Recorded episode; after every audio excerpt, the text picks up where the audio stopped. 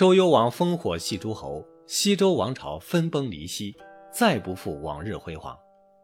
覆巢之下，焉有完卵？皇家示威，自顾不暇，宗族子弟坎坷蹉跎，当年姬姓散落天涯。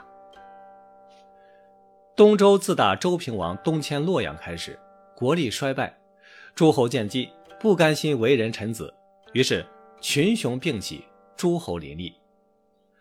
山东齐鲁之地，有当年姜子牙的后人为王，封国号齐。齐有大夫名为管庄，才有不逮，家道中落，已有一子，名为管夷吾。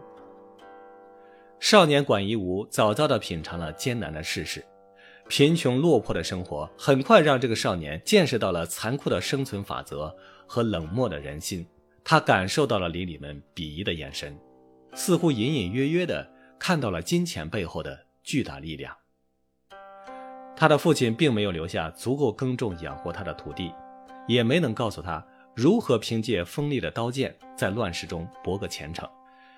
在这个混乱的世界里，既不能种出粮食，又不能从军的少年，只好尝试着去做一个大家都不太看得起的低贱商人。